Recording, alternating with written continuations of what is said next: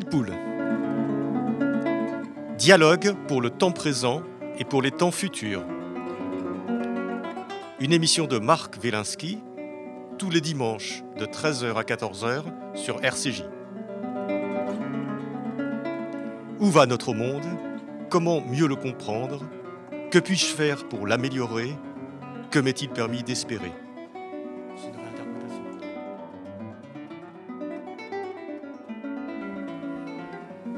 Et nous recevons aujourd'hui Charles Pépin. Charles Pépin, bonjour. Bonjour. Euh, Charles Pépin euh, est un philosophe, et un, un, philosophe qui sait rendre accessible à tous la philosophie et euh, qui sait la rendre lumineuse. Et euh, on va parler aujourd'hui de son nouveau livre. Alors euh, Charles a écrit déjà de nombreux livres. On mettra ça sur le site internet, on ne va pas tous les citer, mais il y a un livre sur l'échec, les vertus de l'échec et la confiance en soi. C'est des livres qui, qui permettent d'aider à vivre. Et le, le livre que, que, vous avez fait paraître, c'est La rencontre, une philosophie. Voilà. Alors, c'est la rencontre, derrière ce, ce, terme qui peut paraître anodin, mmh. se cache véritablement, selon vous, toute une philosophie et toute une manière de vivre. Exactement. C'est-à-dire que c'est pas souvent comme ça. Il y a derrière les mots du langage courant, il y a des manières de vivre. Exactement. Et je pense qu'on peut on peut opposer une manière de vivre euh, marquée par euh, la rencontre en son cœur, c'est-à-dire la rencontre de tout ce qui n'est pas soi, la rencontre de l'autre, la rencontre euh, d'une œuvre d'art, la rencontre d'une culture, évidemment la rencontre d'un individu, de l'amour. Ça, c'est une façon de vivre, au fond, d'être toujours euh, projeté hors de soi, hors du confort aussi de son identité, hors euh, du ronronnement de ses certitudes. Et puis en face, il y a une autre manière de vivre, c'est être soi, être dans le repli, dans la certitude, dans l'identité aussi, on pourrait dire d'une certaine manière, parce que philosophiquement, si on entend bien le mot identité, il veut dire euh, ce qui est identique à soi, donc ce qui ne bouge pas. Or, la force de la rencontre, c'est qu'elle a précisément ce pouvoir de me mettre en mouvement, de me faire bouger, de flouter, on pourrait dire, les lignes de mon identité. Et donc, en effet, vous avez bien raison de commencer par ça. Euh, la rencontre est une philosophie de vie. Oui, c'est une philosophie euh, qui est euh, qui n'est pas forcément confortable. Exactement. Dans la mesure où euh, on va parler, il y a la, on pense à la rencontre amoureuse, mais il y a toutes sortes de rencontres. Il y a la rencontre avec avec un intellectuel, il y a des rencontres avec des livres, il y a des rencontres avec Dieu, il y a des rencontres ouais. avec toutes sortes de choses. Et à chaque fois, c'est pas confortable parce qu'on est débordé par l'autre d'une certaine façon. C'est-à-dire que on, on rencontre ce qu'on ne s'attendait pas à rencontrer. Oui, alors euh, même dans la rencontre amoureuse, il hein, y, y, a quelque chose d'inconfortable, euh, et c'est ça qui est beau, euh, c'est d'accepter cet inconfort parce qu'il est l'indice que nous sommes vraiment vivants.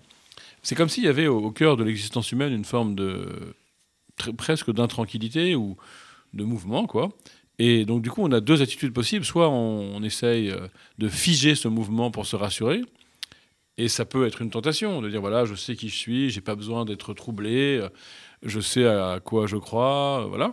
Soit on prend le mouvement un peu comme un surfeur, on pourrait dire, on essaye de, de se connecter à ce mouvement de l'existence, et dans ce cas-là, il peut y avoir des rencontres en effet un peu dérangeantes. Euh, mais euh, c'est ça le propre des vraies rencontres, on est quand même perturbé. Par exemple, dans, dans une histoire d'amour, au début, on va, découvrir euh, des choses très positives comme l'élan, le désir, la joie, mais aussi des choses plus négatives, comme une forme de dépendance, une forme de, d'inquiétude aussi, est-ce que l'autre va continuer à m'aimer Et euh, dans un, quand on rencontre un, un, nouvel auteur, un romancier par exemple, là aussi on est un peu dérangé, on voit le monde autrement. Alors c'est pas toujours euh, très dérangeant, mais il y a quelque chose, quelque chose d'un petit trouble en tout cas. Tiens, je ne voyais pas le monde comme ça avant de te rencontrer. Tiens, je ne voyais pas le monde comme ça avant de lire ce livre. Et ça, c'était une expérience euh, du décentrement en quelque sorte. Je suis plus auto-centré, je ne suis plus le centre de mon existence.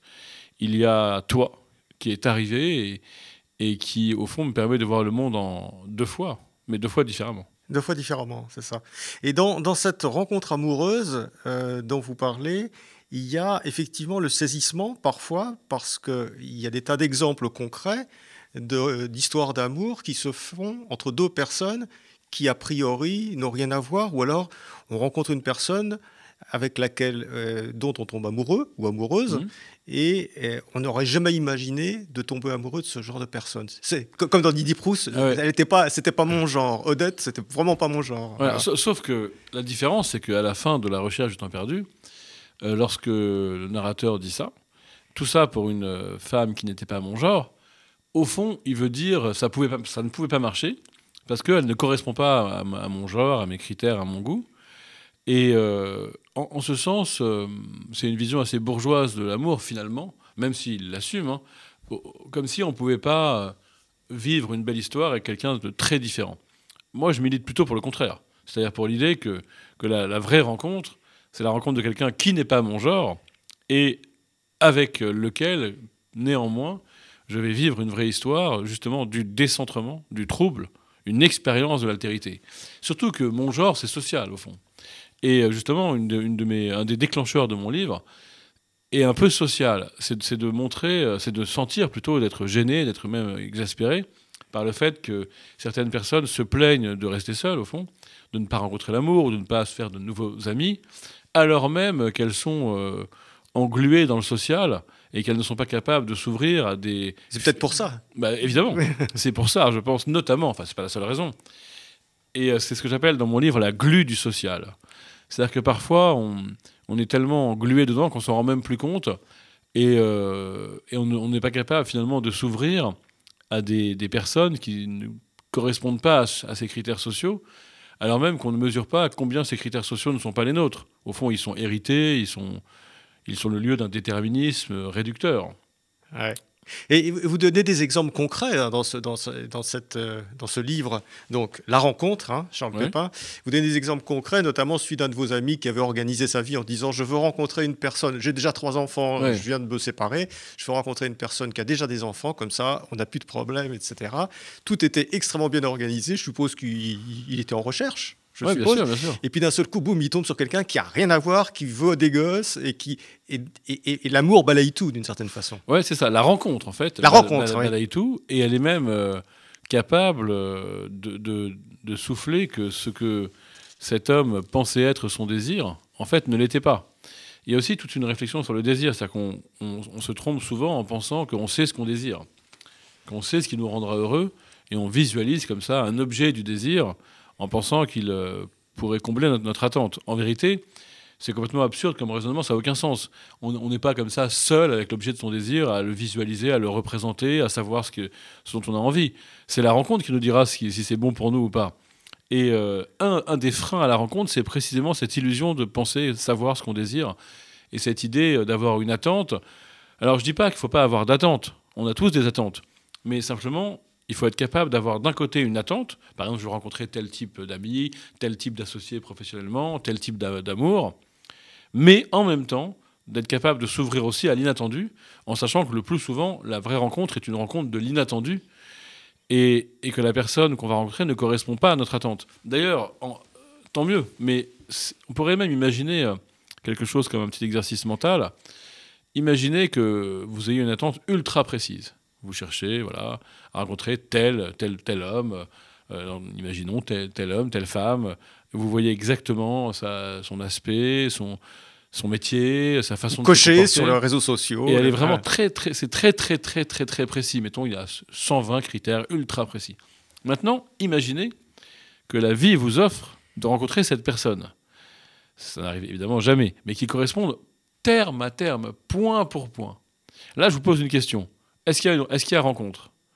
Donc on est partagé entre deux réponses. Première réponse, oui, une incroyable rencontre, c'est la rencontre inespérée, la rencontre folle. Elle coche toutes les cases. Oui, il coche toutes les Mais, cases. Mais deuxième réponse, et je vous laisse réfléchir, non, en fait, elle correspond tellement qu'il n'y a pas de rencontre.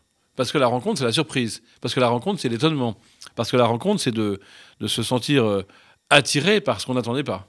Donc je ne sais pas, j'hésite. Dans, mon livre, en vérité, je tranche. je, dis que ce ne serait pas une rencontre mais c'est un exercice mental permettant euh, uniquement de comprendre que finalement, euh, on ne rencontre jamais quelqu'un qui correspond. Parce qu'on a, on a rencontré, en fait, on, cherche la projection de nous-mêmes. Alors peut-être, ça peut être la projection de soi, ça peut être aussi une projection tout court. En tout cas, c'est une représentation. Ça peut être un idéal, mais il y a plus important, c'est le réel. Et dans tout mon travail, notamment depuis les trois livres, ceux que vous avez cités, Les vertus de l'échec, La confiance en soi et maintenant La rencontre, mais aussi dans mon dernier roman qui porte pour titre La joie.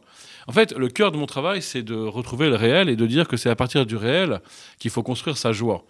Et non pas à partir du fantasme et de l'imaginaire et de la représentation et de l'idéal. Je ne dis pas que tout ça ne sert à rien, évidemment. C'est très beau d'imaginer, c'est très beau de fantasmer, c'est très beau de se projeter, évidemment, et d'avoir des idéaux. Je dis en revanche que ça, c'est une préparation, euh, c'est en amont. Il y a un moment où la rencontre du réel, elle est plus forte, elle balaye tout. Et c'est ça, effectivement, le, cœur de mon dernier livre. Et c'est aussi une philosophie de la joie, parce que je crois que la joie, elle est beaucoup plus corrélée à l'expérience d'un réel, même s'il est imparfait, plutôt qu'au fait de s'enrouler dans une fantasmagorie ou une représentation. Regardez par exemple dans une vie de couple, euh, c'est un exemple, même dans une relation amicale, euh, si vous êtes tout le temps en train de convoquer l'idéal du couple, l'idéal de l'amour, l'idéal de l'amitié, à un moment, cet idéal, cet idéal pardon, va être tyrannique. Et il va nécessairement l'emporter dans une comparaison avec le réel. Et donc vous allez peut-être très vite avoir un regard un peu déçu sur votre histoire d'amour et d'amitié, vous allez vous dire, bah, voilà, on n'est pas au niveau, on n'est pas dans l'intensité parfaite, c'est pas l'extase chaque soir, c'est pas chaque nuit la première nuit renouvelée, c'est pas chaque matin l'émerveillement devant le jour qui se lève. Je ne suis pas au niveau. Mais c'est normal. Comment voulez-vous que le réel soit, qui est réel, qui est palpable, qui est épais, qui est multiple, qui est concret? Il est, moi je pense qu'il est plus beau que l'idéal, mais en tout cas il peut pas, peut pas gagner sur le terrain de l'idéal. La philosophie de la joie, et qui est aussi une philosophie de la rencontre du réel, c'est de changer de regard et de dire en fait je pars du réel, et, je prends dans le réel ce qu'il y a à aimer. Et plus je serai capable d'aimer ce qu'il y a à aimer, plus je pourrai améliorer ce réel. Mais pas en partant de l'idéal qui est censé réguler le réel, mais en partant du réel. Dans votre euh, introduction à votre émission, vous avez une question kantienne. Que m'est-il permis d'espérer? Au fond, tout cet humanisme occidental, c'est un humanisme de l'idéalisme, en fait, de l'idéal régulateur. Ben c'est très bien pour améliorer la politique, pour créer la SDN, c'est très bien l'idéal régulateur. Mais je crois que c'est pas ça euh, qui nous rend vraiment joyeux. Et, quand, vous parlez de la rencontre et, de, la, joie, il y a, quand même une autre dimension dans votre livre qui, est, assez fin euh, pour ça. C'est qu'on se dit aussi parfois, quand on rencontre une personne, même très différente, c'est celle ou c'est celui que je vais rencontrer. Il y a, il y a, il y a voilà. Et, et, vous même, vous dites même, euh, il y a des dragueurs de temps en temps qui disent euh, pour draguer, voilà, qui, qui, disent, est-ce qu'on s'est pas déjà rencontré quelque part hein? Et, et vous, vous, magnifiez un petit peu cette phrase en disant, c'est, c'est pas si idiot parce que malgré le fait que la rencontre est un choc avec l'autre, le différent, le, le, totalement différent de moi, euh, quelque part, on le reconnaît quand même. Alors, comment on peut reconnaître quelque chose qui est complètement différent D'abord, vous avez raison, j'essaye de sauver le dragueur un peu lourdingue. non, je plaisante. évidemment que c'est souvent très lourd comme phrase d'approche, parce que c'est déjà entendu et parfois ça ne résonne pas par rapport au présent. Mais ce que je voulais dire, de façon un peu ironique, enfin non, pas ironique, juste en chambre d'écho, c'est qu'il y a quand même une vérité dans cette phrase. C'est que souvent, on a l'impression, au cœur d'une rencontre euh, d'une personne nouvelle, euh, on a un sentiment de reconnaissance. C'est-à-dire, on a l'impression que cette personne, au fond, nous est familière, alors qu'elle est inconnue, qu'elle était inconnue l'instant d'avant, et même qu'elle nous est plus familière que bien des personnes familières qu'on côtoie depuis longtemps. Alors, comment ça se fait? Euh, Franchement, je ne sais pas. Ce que je sais, c'est que beaucoup de philosophes, d'écrivains, se sont penchés sur ce mystère et l'ont éclairé à leur manière. Par exemple, Platon évoque un mythe qui fait qu'on aurait été euh, ensemble dans une vie antérieure, dans le monde des idées, et qu'on se retrouverait ici-bas. Euh, ce qui m'intéresse, c'est pas tellement d'essayer d'expliquer, mais c'est plutôt d'entendre ce que ça nous dit. Et ça nous dit quelque chose de très beau, qui est que nous, les humains, et c'est ça la philosophie de la rencontre, ce que, ce que veut dire le philosophe Martin Buber quand il est écrit que la vraie vie est rencontre, c'est que peut-être nous sommes chez nous, hors de chez nous. Nous nous sentons chez nous, hors de chez nous, loin de chez nous, au contact du nouveau, bien davantage que dans, que dans notre chez nous ou dans nos habitudes. Et par exemple, on peut faire l'analogie avec euh, un voyage que vous faites dans un pays étranger et vous êtes dans une nature éblouissante que vous ne connaissez pas, qui, qui n'est pas la vôtre. quoi. moi, je me souviens avoir vécu ça en Inde quand j'avais 25 ans. Et soudain, on se sent chez soi. On est dans un autre monde et on se sent chez soi, de manière un peu mystique ou mystérieuse. C'est un peu pareil quand on rencontre quelqu'un et qu'on ne connaît pas et que ça se passe hyper bien. On se sent chez soi euh, dans la fréquentation du pur inconnu. Et c'était aussi ce que je développais dans mon précédent livre sur la confiance, quand je disais que la véritable confiance, c'est pas euh, de se sentir bien à l'aise dans ce qu'on maîtrise et dans sa répétition et sa compétence, c'est quand on se sent à l'aise dans l'audace et dans dans l'improvisation au fond. C'est un peu la même idée. Être chez soi, loin de chez soi. Quoi. Ça, c'est la philosophie de la vie. Et évidemment, vous, m'entendez venir avec mes gros sabots, dans une époque qui nous invite à être chez nous, à rester chez nous, à être fiers de nous-mêmes. ben voilà, moi, je, pense plutôt qu'il faut sortir de soi et, éprouver sa, vérité dans, dans, la fréquentation électrique avec ce qui n'est pas moi. Ouais.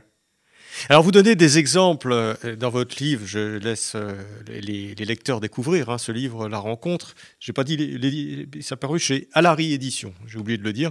Euh, la rencontre notamment de grandes personnalités comme celle de, Camus et, de, mmh. et, de, Maria Casares, c'est-à-dire la rencontre amoureuse qui, qui finalement qui transforme l'amoureux. qui était plutôt dans le donjuanisme d'une certaine façon, et qui devient véritablement amoureux. Oui, alors euh, c'est pour moi la, marque d'une vraie rencontre, c'est quand elle change quelqu'un, évidemment. Euh, ça, c'est une idée un peu simple que je, que, je, que je défends en me référant à Hegel, le philosophe allemand, pour qui euh, ce qui compte, c'est l'objectivité et tout ce qui se trame dans la vie subjective, en fait, s'exprime davantage dans l'objectivité, donc dans, les effets objectifs. Donc c'est vrai que si vous avez rencontré quelqu'un et vous voulez vous demander c'est une vraie rencontre, et non pas simplement un croisement, et non pas simplement euh, euh, une rencontre illusoire, non pas un leurre, bah, il faut voir ce que ça a produit en vous. Donc dans le cas de Camus, sa rencontre avec Maria Casares, telle qu'il en parle dans, les, 500 ou 1000 lettres. Les lettres qui ont été publiées il y a quelques, il y a 2-3 ans. Une assez belle correspondance. Et en plus, on voit bien euh, à quel point cette rencontre s'est continuée sur de longues années. C'était une histoire qui a. Je pense que les grandes rencontres comme ça font des petits dans le temps. En fait, Camus a pas mal changé au contact de Maria Casares, mais pas, seulement pour ce que vous évoquez. Le côté Don Juan euh, qui devient amoureux, euh, c'est vrai, même s'il il reste un peu Don Juan quand même, et de ce point de vue-là, c'est pas un bouleversement radical. Mais je dirais que le bouleversement, il, est surtout dans le rapport au monde et dans la découverte par Camus d'une forme de joie de vivre un peu plus simple que celle qu'il connaissait. Euh, son angoisse, son sentiment d'absurde, telle qu'on peut bien la lire dans l'étranger, par exemple, finalement, on va, va rejoindre une dimension plus, plus solaire au contact de, Maria Casares. Et il va lui écrire beaucoup de lettres à ce sujet en expliquant que cette rencontre et cette euh, histoire d'amour l'a autorisé à accueillir en, lui une forme d'approbation, de, de, joie de vivre, quoi, de consentement à l'existence dont il n'était pas capable auparavant. Mais c'est vrai, en plus, il lui écrit, c'est un peu, ce n'est que partiellement vrai d'ailleurs, mais il lui écrit que avant il avait une force de vie qu'il euh, qu'il exprimait dans la multiplicité, dans l'éparpillement, dans la diversité, et que maintenant il la concentre sur une personne, à savoir sur elle. Mmh. Oui, c'est vraiment la, rencontre qui change. D'ailleurs, il, a, cette phrase que vous avez mis dans le, dans le, euh, en exergue du livre. On voudrait que ceux qu'on commence d'aimer vous aient, vous aient connus tels que vous étiez avant, de les rencontrer, pour qu'ils puissent apercevoir ce qu'ils ont fait de vous. C'est-à-dire que c'est ce changement, cette translation, cette transfiguration euh, qui, qu'on voilà, ce bouleversement. Ce bouleversement. Alors, il y a des rencontres euh, dans, ce livre qui, où il y a plein plein d'illustrations. Donc, il y, a, il, y il y, a, des rencontres aussi qui ne sont pas des rencontres amoureuses, mais qui sont des rencontres, par exemple, artistique entre. il y a celle qui est très émouvante entre Picasso et Loire, c'est-à-dire le peintre et, le, poète. Et euh, je ne savais pas qu'ils avaient été à ce point euh, dans l'interfécondation voilà, de, l'un par rapport à l'autre. C'est vrai, euh, c'est d'ailleurs moi non plus, en fait. Quand j'étais en train d'écrire le, livre, j'ai discuté avec un ami qui m'a raconté ça, et après je suis allé faire ma petite enquête, et je ne savais pas non plus. En fait, cette rencontre a été un coup de foudre amical, une sorte de flash, euh, et elle a beaucoup changé les, deux. L'un a changé au contact de l'autre et réciproquement. Et notamment dans le cas de Picasso, ce qui est plus surprenant, parce qu'on imagine Picasso comme une sorte d'ogre autosuffisant, qui n'a plus besoin de changer, au fond, ou alors qui change très bien tout seul, finalement. Eh bien, non. La rencontre avec Éluard va produire des choses très fortes en lui, notamment, euh, au fond, sa découverte d'une sensibilité politique qu'il avait peut-être en lui, mais qui était complètement endormi, complètement en sommeil, et pour laquelle, à vrai dire, il avait presque un peu du mépris. Hein. Picasso, euh, jusqu'à sa rencontre avec Éluard, il s'intéresse pas du tout à la politique. Pour lui, c'est un peu vulgaire au fond. C'est un peu inintéressant. Lui, ce qui l'intéresse, c'est la beauté, l'art, la création sous toutes ses formes, les femmes, la sensualité. Mais la politique, ça lui paraît, ça, le passionne pas quoi. D'ailleurs, même quand il s'intéresse aux surréalistes, au fond, il se détourne d'eux parce qu'il le fatigue avec le communisme, avec leur engagement politique. Mais euh, grâce à ce coup de foudre amical, il va s'ouvrir à la dimension politique si bien qu'il va devenir ce que nous, on, sait de lui, quand on ne connaît pas bien Picasso, on voit surtout un artiste engagé. On pense à Guernica, on pense à toute la thématique pacifiste, communiste, on pense à ça, aux Colombes de la paix, etc. Et bien ça, ça n'aurait jamais existé sans la rencontre avec Paul Éluard. D'ailleurs, Guernica, c'est Paul Éluard qui lui propose de, peindre ça. C'est son idée. C'est lui qui le fait rejoindre le mouvement communiste. Et d'ailleurs, le, tableau Guernica est en écho à un poème d'Éluard. Donc ça, c'est un, grand changement qui a lieu en Picasso euh, grâce à sa rencontre avec, avec Il n'y a pas que ça. Il y a aussi le fait que, enfin, Picasso, le géant, quoi, il est adulé. C'est un des artistes les plus adulés de son vivant, de son temps, du XXe siècle. Il est vraiment célébré. Eh bien, face à Éluard, il se sent petit. Pourquoi? Parce qu'il a toujours voulu être poète avant d'être peintre, et que par rapport au poète Paul Éluard, il se sent tout petit. Et donc ça, c'est aussi nouveau comme sentiment, ça va aussi impacter son rapport aux femmes, en partie, puisqu'on sait bien à quel point Picasso était un ogre séducteur, d'ailleurs par ailleurs... Euh, consommateur, dévoreur. Consommateur, dévoreur, et puis par, ailleurs aussi... Euh, euh, jaloux et possessif avec la sienne. donc quelqu'un qui aujourd'hui risquerait fort de se faire balancer dans Balance ton port ou autre, évidemment, et qui avait pris pour habitude de, de, concevoir euh, les femmes qui posaient pour lui comme lui appartenant finalement, comme euh, étant tout à lui, et avec la femme d'Éloire qui va poser pour lui, qui s'appelle Nush, Nush, Éloire, qui a, qui a, été une muse des surréalistes, il va découvrir autre chose, un autre rapport aux femmes, je dirais plus respectueux. Alors, c'est pas, ça va pas très loin, c'est la femme de son meilleur ami, donc je sais pas s'il a été plus respectueux avec les autres, mais en tout cas là, il y a quelque chose qui change il découvre aussi qu'une femme peut poser pour lui sans lui appartenir, qu'il peut l'aimer sans la dévorer, sans la posséder. Et ça aussi, c'est nouveau. Tout ça, c'est le fruit de sa rencontre avec Éluard. Ce qui veut dire qu'il change un peu, au point de s'ouvrir, je dirais, à quelque chose de plus vulnérable en lui, de plus tendre, euh, qui le conduira euh, bah, à l'enterrement d'Éluard dans les années 50, à, pleurer en public, ce que personne n'avait jamais vu, et même à, se, trouver euh, en deuil, finalement, en poursuivant cette rencontre, même après la mort d'Éluard, en illustrant ses recueils de poèmes, même après sa mort.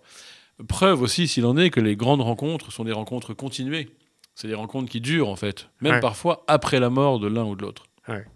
Et alors, euh, dans, votre, euh, dans votre livre, ce qui est fascinant, c'est que si on chausse vos lunettes de la rencontre, euh, finalement, on arrive à, avoir une sphère de, de, décoder quasiment toute la philosophie du, du, 19e et du 20e siècle, parce que vous partez de Hegel, mm.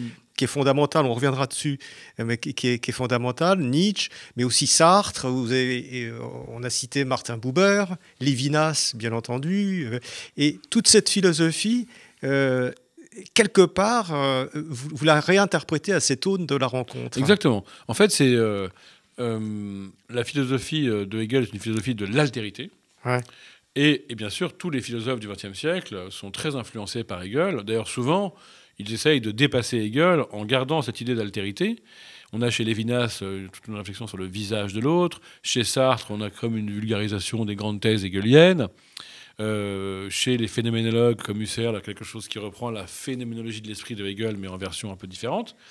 Mais étrangement, le mot rencontre n'est pas très présent. On a le mot altérité, le mot autre, le mot différence, bien sûr. Mais moi, j'ai un peu ressaisi cette histoire, comme vous le dites, à travers cette idée de la rencontre. Il faut quand même aussi euh, rendre justice à Martin Buber, qui a influencé euh, à peu près tous ces philosophes, Freud, Sartre, Lévinas, et qui, lui, parle de la rencontre puisque dans son livre majeur Je et tu, il développe cette thèse selon laquelle la vraie vie est rencontre. Mais c'est le seul. Donc moi, j'ai mis en avant cette thématique de la rencontre et j'ai un peu revisité toute cette grande philosophie de l'altérité du XXe siècle à la lumière de la question de la rencontre. Voilà, pour Lévinas, le visage, c'est quand je rencontre le visage de l'autre, je me sens responsable de lui. Pour Sartre, l'intersubjectivité, la philosophie de la relation humaine, c'est quand je rencontre les autres que je vais peu à peu devenir moi-même. Mais euh, j'irai plus loin que votre question en disant que même avant, finalement, dans toute la philosophie, même métaphysique, bah, il est question de rencontre. Il est question de la rencontre du monde, de la rencontre de Dieu. Euh, c'est un nature, parti pris, voilà, de la nature évidemment. Et c'est encore une fois le parti pris qui est le mien, c'est que je pense qu'il y a deux grandes visions du monde, soit une vision du sujet auto-centré et auto-défini. Euh, on va avoir ça un peu chez Descartes, un petit peu chez Kant quand même, un peu chez Platon aussi malgré tout. C'est dans ce cas-là la note dominante, soit l'autre note dominante que moi je préfère, qui est une philosophie du sujet excentré, décentré, hors de lui-même, c'est ce que Sartre appelle la transcendance de l'ego, c'est le titre d'un livre de Sartre. C'est-à-dire que l'ego, le moi, il n'est pas auto-centré, auto-défini. Il est défini par ce qui est hors de lui, par l'ensemble des relations qu'il va tisser avec les autres. Les relations étant bien sûr la manière dont la rencontre se prolonge dans, la durée. Ah, ça, c'est. Alors, il y a quelque chose de tout à fait fascinant dans votre livre aussi, c'est euh, ce que vous dites sur Sartre. Je me suis aperçu. Moi, j'ai fait pourtant des études de philo, oui. Et je, me suis aperçu que j'avais jamais vraiment compris Sartre, et notamment euh, quand il dit l'existence précède l'essence.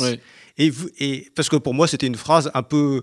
Bon, je comprenais intellectuellement, mais je ressentais pas ce que ça voulait dire. Et là, avec votre livre, simplement, je me suis dit, tiens, c'est hmm. ça qu'il a voulu dire finalement. L'existence précède l'essence. Là, là, vous, vous, flattez le prof de lycée non, non. que j'ai été pendant 20 ans. C'est clair que ce métier, euh, c'est exactement ça qu'on vise. C'est-à-dire euh, enfin faire résonner une phrase qu'on a entendue mille fois, euh, qu'on croit avoir comprise, sur laquelle on ne s'arrête plus tellement ça semble évident. Et en fait, si, on va s'arrêter dessus et l'entendre résonner. Je fais ça aussi dans le livre avec euh, la phrase de Descartes, je pense donc je suis. En fait, on la connaît, on a tellement entendu qu'elle ne nous dit plus rien. Mais là, dans une philosophie de la rencontre, ce qu'on entend, c'est que dans ce cas-là, j'ai pas besoin de rencontrer l'autre pour savoir qui je suis. Si je pense donc je suis, on entend de manière criante l'absence de l'autre. Eh bien, de même, l'existence précède l'essence. Ça veut dire que j'existe d'abord, avant d'avoir une essence, une vérité, une identité, même, on pourrait dire. Et dans ce cas, si j'existe d'abord, eh bien, euh, le prolongement que je développe dans le livre, c'est eh ben, je vais être obligé, je suis jeté comme ça, dans l'aventure de la rencontre des autres, que Sartre appelle l'intersubjectivité, mais qui est aussi une définition de la liberté. Et à la fin de ma vie, quand je pourrai plus rien ajouter, quand je ne pourrai rencontrer plus personne, mais plus de personnes humaines, plus d'œuvres, plus, le monde, plus la nature, alors en effet, euh, quand je serai mort donc, j'aurai enfin une essence, c'est-à-dire ma vérité, elle sera là, elle sera la somme de toutes mes rencontres au fond, et je ne pourrai plus rien ajouter, et donc je commencerai à être le jour où je suis mort. Avant ça, je ne suis pas, je ne fais que devenir, et les rencontres, précisément, nous aident à devenir. Ouais. C'est ça, c'est. Alors, on, peut. On peut remonter aussi dans les, sur les aspects un peu étonnants et un petit peu spéculatifs, euh, c'est-à-dire que selon vous, euh, Dieu lui-même, hmm. qu'on pourrait penser autosuffisant, eh ben non. Dieu lui-même, euh, pour ceux qui y croient, même pour ceux qui ne croient pas d'ailleurs, Dieu a besoin d'un autre. Alors ça, c'est la thèse de Martin Buber dans son livre Je et tu, mais effectivement, elle est discutable. C'est-à-dire qu'on peut penser Dieu autrement. On peut se dire, voilà, Dieu, il n'a pas besoin de rencontrer le monde ou de rencontrer les hommes pour savoir qu'il est Dieu ou pour être Dieu. Il est de toute éternité. Et bien sûr, c'est une conception de Dieu qui existe. Ce que j'ai trouvé très intéressant dans mon livre, c'est de montrer qu'on pouvait voir Dieu autrement. Et c'est ce que fait Martin Buber, mais c'est ce que faisait aussi Hegel, figurez-vous. Parce que le Dieu de Hegel, qu'il appelle l'esprit, avec un grand E, c'est un Dieu étrangement inquiet sur sa véritable nature et qui, pour être sûr de ce qu'il est, Dieu lui-même, hein, va créer le monde, c'est-à-dire poser en face de lui ce qui est le plus différent de lui, qui s'appelle l'autre et qui est la nature, pour ensuite, au fur et à mesure de l'histoire de l'humanité, spiritualiser cette nature et, se voir dans le monde comme en un miroir. Donc on a chez Hegel l'idée d'un Dieu qui, lui aussi, a besoin de rencontrer la nature pour savoir qu'il est Dieu. Et bien de même, Martin Buber euh, dit que dans le geste de la création du monde, mais aussi de la création des hommes, dans le geste par lequel euh, Dieu crée les hommes, on retrouve ce mouvement, en fait, qui est le mouvement de la vie elle-même, qui est un mouvement de sortie de soi pour être soi. Un mouvement, on pourrait presque dire d'intranquillité, en tout cas un mouvement et non pas une fixité. Et de ce point de vue-là, euh, on pourrait nourrir euh, la thèse, on va dire, existentialiste athée, sartrienne, de la référence à Dieu, paradoxalement, puisqu'on dit que les humains euh, que nous sommes, lorsque nous sommes jetés comme ça au dehors de nous-mêmes, dans la rencontre des autres, quelque part, nous rejouons ce geste par lequel Dieu nous a créés. Ouais. Mais ce Dieu, ce Dieu qui a besoin de se voilà, de se projeter sur un autre, finalement, euh, d'une certaine façon, ça explique la création, parce que s'il était totalement autosuffisant, il n'aurait pas eu besoin de créer le monde, il serait resté en lui-même. Euh, bah, c'est ça, c'est une façon de, voilà, effectivement, de d'intégrer un peu de métaphysique dans cette philosophie de la rencontre. Et c'est aussi une façon de dire, on trouve aussi ça chez Hegel, en fait, euh, ce qui est vrai de Dieu l'est aussi de l'homme. Et peut-être qu'il y a de façon transversale un mouvement qui est celui-là même de la vie. Voilà pourquoi Martin Buber peut écrire La vraie vie et rencontre. C'est aussi euh, une façon de revenir sur ma méthode.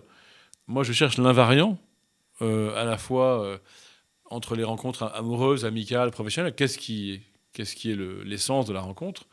Mais de même, je cherche aussi l'invariant qui serait commun entre le plan simplement humain et le plan métaphysique.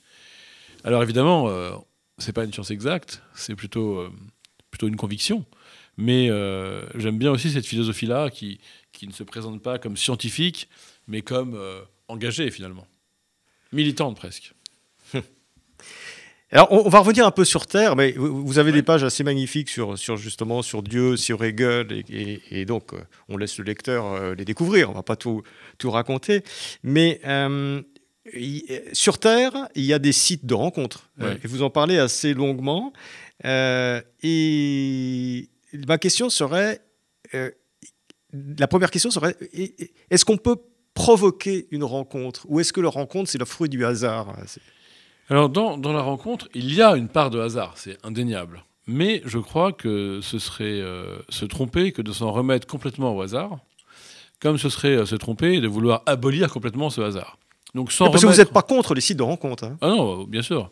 Enfin, je suis pas contre. Euh, je suis ni pour ni contre. Je pense que tout dépend de l'attitude qu'on a par rapport à ces sites de rencontre. Soit on les utilise de manière euh, compulsive, consumériste, en n'ayant aucun intérêt pour l'autre et sa singularité. Et dans ce cas-là, euh, évidemment, je ne trouve pas ça très bien. Soit, ici comme ailleurs, on s'intéresse à l'autre, on essaye de le rencontrer, on essaye d'avancer euh, dans sa vérité, dans son authenticité. Et dans ce cas-là, ça peut effectivement être une très belle chose.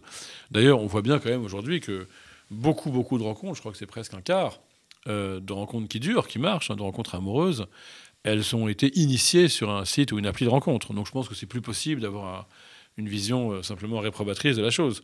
Mais pour revenir au hasard, je crois que le hasard se provoque en effet. Il se séduit, il se, on va le chercher, il se titille. Donc euh, il ne faut pas s'en remettre au hasard, il ne faut pas non plus essayer de, l'abolir. le mythique proposé au début, ayez l'amour sans le hasard. Alors ça, non, je pense qu'il ne faut pas raisonner comme ça. Il faut qu'il y ait du hasard, mais qu'on le provoque. Alors comment on fait? Ben, Je pense que pour le provoquer, il y a peut-être trois choses à faire qui s'entrelacent. D'abord, une action. C'est clair qu'on provoque plus le hasard en agissant qu'en n'agissant pas, en sortant de chez soi qu'en restant chez soi. Bon, c'est un peu évident. Mais quand on dit ça, il faut tout de suite préciser qu'on va être libéré dans sa capacité d'action quand on comprend que l'action comporte sa vérité en elle-même et qu'il ne faut pas toujours agir en ayant prévu comment on va agir. Donc dans une société comme la nôtre qui nous encourage à tout prévoir, à tout anticiper, regardez ces doodles, ces GPS, etc., on en oublie que parfois il faut agir sans se poser de questions. C'est-à-dire un peu improviser. Donc premier axe. Et ça, c'est la meilleure façon de provoquer le hasard. Deuxième axe, on l'a déjà évoqué au début de l'entretien, c'est la disponibilité. Se rendre disponible à, à, ce qui surgit, à ce qui survient, qui peut-être surgit par hasard, mais peut-être, parfois, je ne suis pas capable de tendre cette main, de prendre cette main que le hasard me tend, parce que je suis trop dans focus, mes pensées, focus, sur, focalisé sur, mon quelque attente, chose, sur, une attente, prévu. Alors que le hasard, c'est de l'imprévu. Et puis, euh, troisième euh, façon, je crois, de, de favoriser un rapport heureux au hasard, c'est de, de, tomber un peu le masque. Euh, cette espèce de manière de se présenter toujours de la même façon. Ce qui est très, très d'actualité quand même. Ouais. Alors, euh, pour l'instant, euh, le masque anti-Covid, je propose de le garder, évidemment. Mais tomber le masque social, tomber le masque identitaire, Bref, assumer une forme de vulnérabilité qui, qui créera plus de rapports aux autres possibles, des relations plus intéressantes et, à mon avis, plus nombreuses. Parce qu'on est, on est plus fort et, peut-être plus séduisant avec nos vulnérabilités. Euh, bah, en, tout cas, en, tout cas, on est plus euh, séduisant et capable d'entrer en relation avec plus de monde quand on est euh, plus complexe et plus ouvert. donc dans cette complexité, il y a évidemment l'accueil de sa vulnérabilité, mais il n'y a pas que ça. On a aussi de la force, des talents. Mais simplement, c'est la complexité qui, qui, est un point comme ça de rencontre. Et ça, on ne comprend pas. On a l'impression que ça va mieux marcher si on sort le même storytelling, si on se présente tout le temps de la même façon, on balance ces trois succès, et quelque part, on avance masqué. Mais c'est faux. L'expérience montre que peut-être on fera quelques rencontres comme ça, mais d'ailleurs, elles seront peut-être pas les meilleures, ou alors elles seront très bien, parce que finalement, le masque tombera.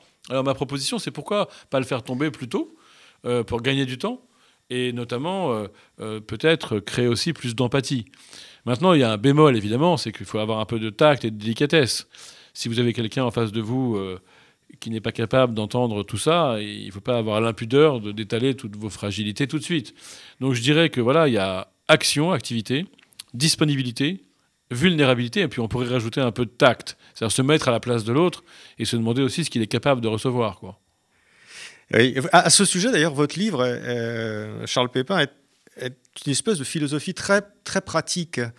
Euh, et, amène à se poser des questions sur, son, ouais, sur son, sa façon de, son comportement, de, de, se comporter. Par exemple, vous faites une différence très subtile et je trouve très éclairante entre l'attention et la concentration. C'est-à-dire que la société actuelle nous pousse à être concentrés concentré sur notre boulot, concentré sur, la, sur la réussite, sur les machins, etc.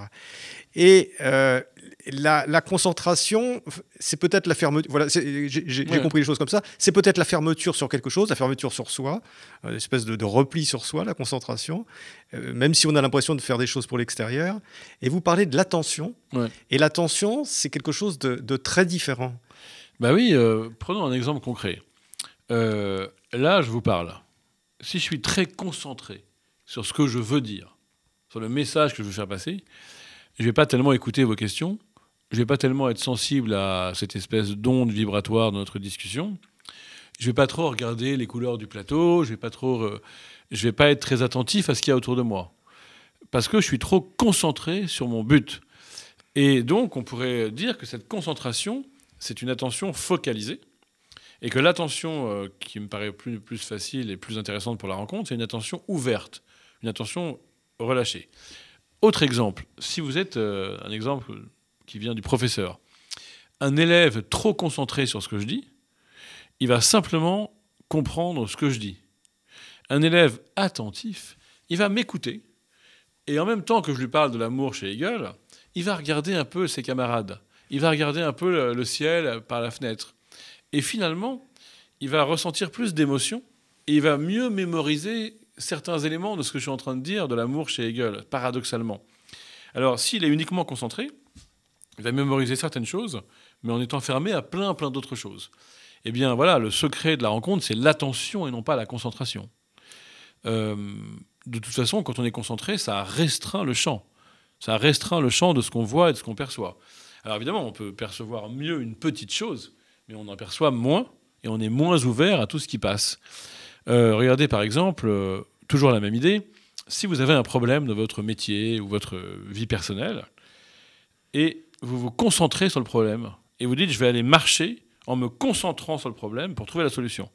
À un moment, ça ne va pas venir, vous allez tourner en boucle. Si vous marchez en étant attentif à plein de choses, aux voitures, aux gens, aux oiseaux, au climat, en écoutant de la musique, et eh ben, ça se trouve, vous allez avoir la solution à votre problème qui va apparaître alors, que vous, alors que vous cessez de la chercher. Mais attention, là où c'est plus compliqué, c'est que c'est quand même parce qu'à un moment, vous avez cherché cette solution de façon concentrée que dans le moment du relâchement, ça produira Ouais, son, voilà, son c'est- une dialectique subtile Exactement. Un entre. Mais, mais vous êtes le premier à, à, justement à évoquer des choses qu'on a, euh, qu'on ressent dans la vie quotidienne, Euh, un peu comme Proust d'ailleurs. Euh, je vous compare à Proust parce que Mm. vous êtes le premier à dire des choses, par exemple, et, et ça tout de suite, il y a eu des sensations qui me sont apparues quand on, quand on pense à un livre qui nous a marqué et ou un film.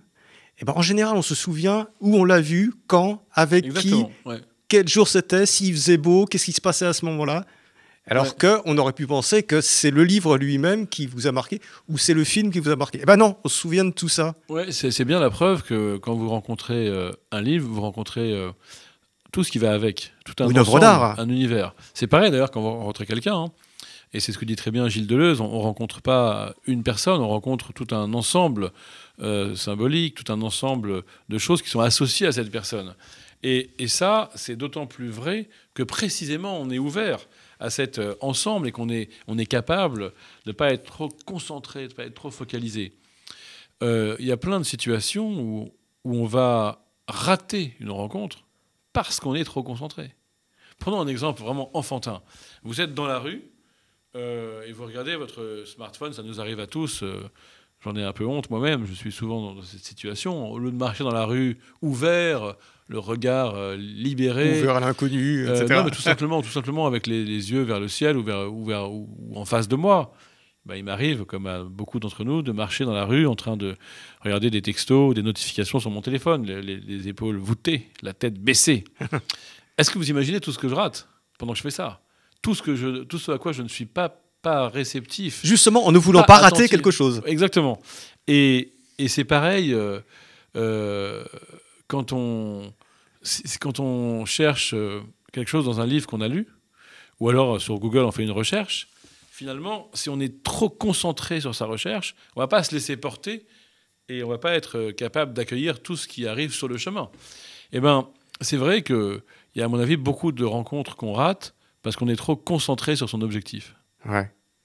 Alors ça ne veut pas dire qu'il faut, faut jamais être concentré, mais ça veut dire, comme vous l'avez euh, joliment dit, qu'il faut une dialectique, concentration, relâchement. C'est ça. C'est une espèce d'éthique, un peu comme on rejoint un peu ce que les gens peuvent dire sur la méditation, par exemple. C'est vrai. Ouais. C'est-à-dire que euh, alterner les phases actives, etc., et puis les phases où de relâchement où finalement peut-être qu'on va digérer les choses et on va les. Ouais, ouais, ouais. D'ailleurs, euh, de, de livre en livre, euh, moi je médite très peu, je connais pas bien cette pratique, ça m'est arrivé un tout petit peu, mais je, vais sûrement euh, euh, développer ça. Mais beaucoup de méditants, euh, comme par exemple euh, mon ami Fabrice Midal, me, disent que quand ils lisent mes livres, j'avais aussi écrit un livre sur le sentiment du beau, quand la beauté nous sauve, on retrouve beaucoup cette expérience de la présence ouverte euh, à laquelle la méditation nous invite. Donc pour moi, c'est un continent nouveau. Euh, de toute façon, mes livres sont ceux d'un occidental qui essaye de questionner son enracinement dans l'Occident et qui sent l'appel de l'ailleurs, voilà, l'appel de la rencontre. Alors, dans votre livre, euh, Charles Pépin, vous donnez de nombreux exemples euh, cinématographiques, euh, littéraires, etc. Et il y a, il y a une, un, un film qui, qui, est, qui s'appelle Les deux papes Oui, de, de- de Fernando Maraillès, qui est disponible sur je ne sais plus quelle plateforme Netflix. et qui raconte la rencontre entre deux personnes qui n'avaient rien à voir l'une avec l'autre et puis qui même euh, d'une certaine façon euh, avaient une certaine incompatibilité l'une avec l'autre, qui est la rencontre du, du pape Benoît XVI avec euh, le futur pape François. Ouais. Et vous faites une analyse qui est vraiment passionnante de cette, euh, de cette rencontre et du changement qu'il induit chez l'un et chez l'autre. Oui, alors euh, je précise quand même que c'est un film. hein, C'est un film. que avait- quand mon livre est sorti, il y a eu beaucoup de, bah, de catholiques, en l'occurrence, qui m'ont dit quand même, tu exagères de dire que Benoît XVI euh, a confessé avoir perdu la foi.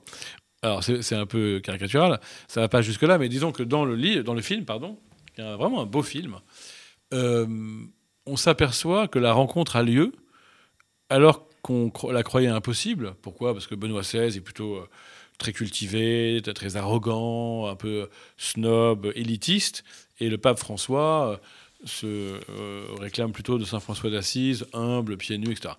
Et en fait, la rencontre va avoir lieu euh, parce que euh, Benoît XVI va tomber le masque le premier et euh, offrir de lui un visage surprenant, notamment au moment où il, où il confesse, pourrait-on dire, qu'il a changé de rapport à Dieu et qu'il est plein de doutes. Et le fait de tomber le masque le premier va autoriser le pape François à faire de même. Et là, il va revenir sur des problèmes qu'il a eus par le passé en Amérique latine et sur des choses qui lui pèsent et qu'il a sur la conscience. Et finalement, les deux vont finalement se révéler euh, surpris par la présence de l'autre et, par leur propre présence à eux-mêmes. Et on voit bien que la rencontre a lieu parce que les masques tombent, au fond. Et on voit bien aussi qu'il faut que quelqu'un fasse le premier pas. Si je tombe le masque le premier, j'autorise l'autre à faire de même. Voilà, c'est un beau film de ce point de vue-là. Ouais. Et euh, alors, vous parlez assez longuement aussi de, de, Martin Buber, euh, et qui dit dans son livre Le, jeu et le tu, c'est parce qu'il y a un tu que le je trouve son sens et vit sa véritable vie. C'est quand même une phrase euh, initiale très, très puissante. C'est ça, et c'est une phrase euh, qui, résonne pour lui aussi bien euh, pour Dieu que pour nous les hommes. C'est une phrase qui permet de comprendre que quand je m'adresse à quelqu'un, je, je, vois le monde autrement, et même je me sens responsable de lui, et même je vois ce que je lui montre autrement. Et dans la préface qui est écrite par Gaston Bachelard à ce livre de Martin Buber, Gaston Bachelard écrit joliment que quand, quand je vois euh, un paysage, en fait, j'ai envie de le montrer à quelqu'un et je le vois directement plus intensifié et plus présent à partir du moment où je me représente le montrant à quelqu'un.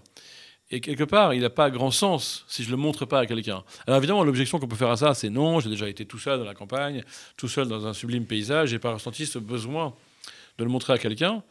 Mais est-ce que c'est si vrai? Est-ce qu'on n'est pas, même seul, en train de, de, penser quoi, que d'autres yeux humains se posent sur ce paysage et que finalement, ce qui en fait cette beauté, bah, c'est quelque part d'être un monde commun. Ça, c'est ce que dira Merleau-Ponty, c'est d'être un monde commun. C'est-à-dire, en fait, ce, paysage, il est regardé par d'autres yeux. Et ce qui va faire sa, vérité objective, hein, pas sa vérité en soi, mais son objectivité, c'est d'être au croisement de tous ces regards. Et c'est vrai que ça, ça veut dire aussi que notre rencontre a le pouvoir de faire être le monde. Et le monde n'est pas hors la manière dont, nous le percevons. Quoi. Donc le monde n'est pas hors la manière dont nous le rencontrons finalement. Oui. Oui, c'est vraiment une, belle. Et on voit bien la lignée, euh, effectivement, derrière Martin Buber, avec les Lévinas, avec toute cette philosophie-là que vous convoquez. Enfin, ça, c'est aussi toute une direction que les lecteurs peuvent prendre euh, que, les lecteurs peuvent prendre la lecture de votre livre. Parce que votre livre, c'est finalement un point initial euh, qui peut mener à beaucoup euh, de, réflexions personnelles. Alors, j'ai, le temps passe, mais j'ai une dernière question. J'en avais plein d'autres, mais je renvoie le lecteur donc à votre livre, La rencontre, donc Charles Pépin, à la réédition. Mais ma, dernière question sera un peu provoque. Est-ce qu'on ne peut pas devenir, en vous lisant, une sorte de, de drogué de la rencontre? Hmm. Écoutez, ce serait mieux que d'être shooté au repli, déjà.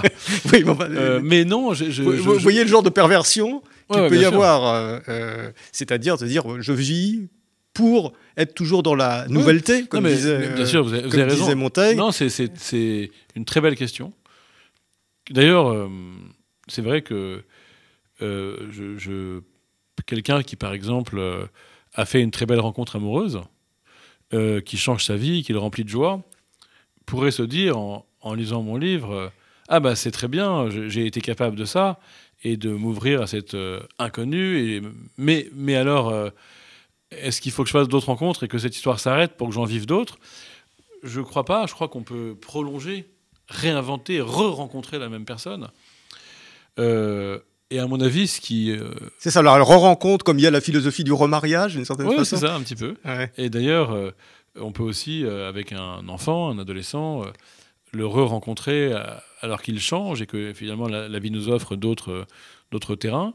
mais je crois que ce qui, ce qui permet une, une vie accomplie, c'est aussi d'avoir, comme vous l'avez dit, une dialectique de l'aller-retour, au fond. C'est-à-dire le vrai texte d'une vie humaine, je crois, c'est la rencontre. Mais dans ce texte, il est bon qu'il y ait des parenthèses d'introspection et de retour à soi. Mais simplement vécu comme des parenthèses. Lorsque Rousseau propose ce repli, hein, les rêveries du promeneur solitaire, l'introspection, je tourne le dos au monde, c'est parce qu'il est, ça va trop loin, parce qu'il est au fond paranoïaque.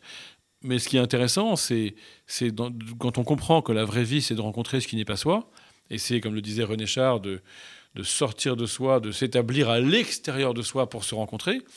En effet, une fois qu'on est dans cette vraie vie, ça peut être très salutaire d'avoir des moments où on est seul et où on, intègre, on digère, on, on, mûrit, on intègre, voilà. Mmh. Mais simplement, euh, c'est pas ça la vraie vie. La vraie vie, à mon avis, c'est de sortir de soi et de sortir de chez soi.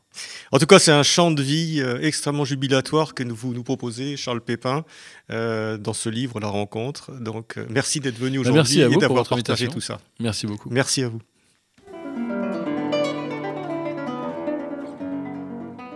C'était Pile une émission de Marc Wielinski, que vous pouvez retrouver en podcast sur le site de Radio RCJ et sur les différentes plateformes, ainsi que sur YouTube. À dimanche prochain, 13h.